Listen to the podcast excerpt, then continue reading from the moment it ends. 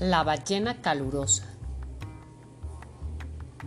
Guaki la ballena vivía en una pequeña laguna salada. Era la única ballena del lugar y llevaba una vida muy cómoda, así que se había vuelto un poco caprichosa.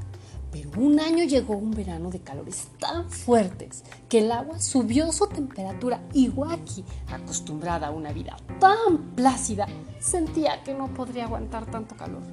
Un pececillo que había pasado algún tiempo en una pecera de unos niños le contó que los humanos utilizaban abanicos para refrescarse en el verano y la ballena ya no pudo pensar en otra cosa que en construirse un abanico. Todos le dijeron que era una exagerada, que aquellos calores pasarían rápido, pero Waki creó su enormísimo abanico y en cuanto estuvo listo comenzó a abanicarse. Pobrecillos todos.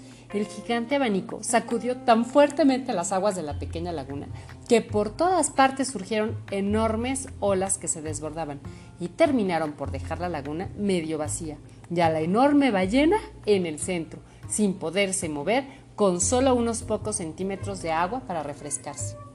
No podías aguantarte un poquito, tenías que vaciarnos la laguna, decían unos. Impaciente, egoísta, le gritaban otros. Pero lo peor para Waki no eran los insultos, sino que con tan poquita agua el calor sí que era insoportable.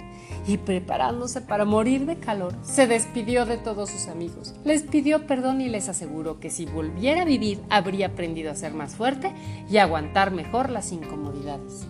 Pero una vez más, Waki estaba exagerando.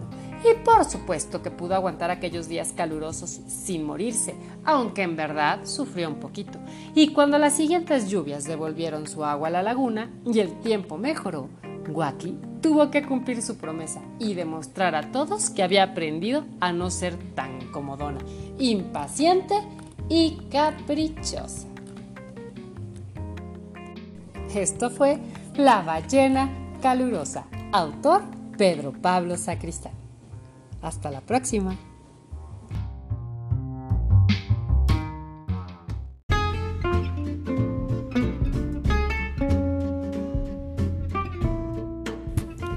Soy Pat Pat Cuentacuentos. Puedes seguirme en Facebook como Pat Pat Cuentacuentos o hashtag Los Cuentos de Pat.